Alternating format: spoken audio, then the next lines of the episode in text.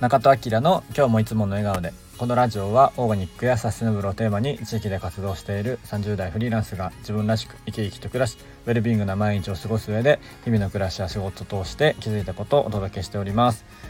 おはようございます。7月の24日月曜日今週の始まりですね、えー、宮城はちょっと曇ってます。他のエリアはどうでしょうか？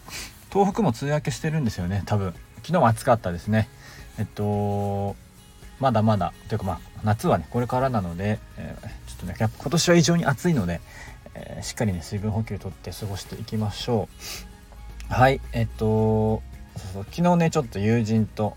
電話で喋っててひょっとしたら夏以降の動きがなんか、えー、変わりそうでちょっと楽しみにしてます。まだ全然決まってないんですけどなんか自分の今までやってきたこともなんか活かせそうな感じなのでえー、ワクワクしてますというので、えー、またお知らせできる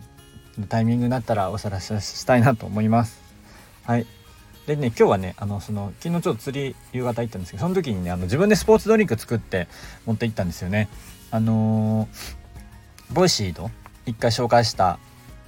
子宝鍼灸師の竹永美希人先生があのスポーツドリンク自分で作ったらいいよっていう発信してて、まあ、市販のやつはねやっぱ砂糖大量に入っててえー、あまりねやっぱ体に良くないのであの自分で作れるよって話してて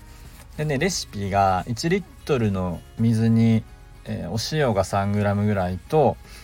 でえっと、ま、砂糖砂糖、まあ、白いのは良くないから蜂蜜がいいって言ってて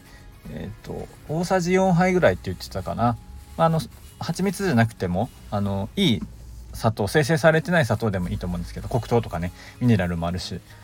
あればそっちでもいいと思うしであとレモンをね入れたらいいって言って僕昨日レモンなかったんであのポッカのレモンの汁みたいなやつあの液体のやつちょっと入れてみました。結構美味しくできました。まあ味はね多分好き嫌いあるので微調整すればいいのかなと思うんですけど結構自分で簡単にできるなと思ってなんかねあの僕も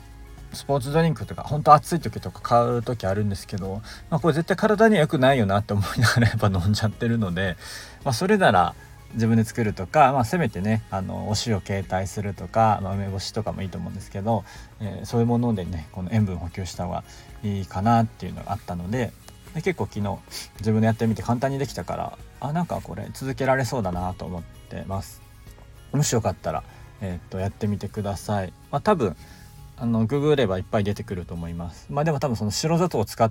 てるレシピが多いらしいので、まあ、そこはちょっとねえっと、生成されてないものに変えた方がいいかなとは思うんですけど、まあ、あと塩もね、いい塩の方が体にはいい。お水も水道水よりはミネラルウォーターの方がいいのかなと思うんですけどもしよかったらやってみてください、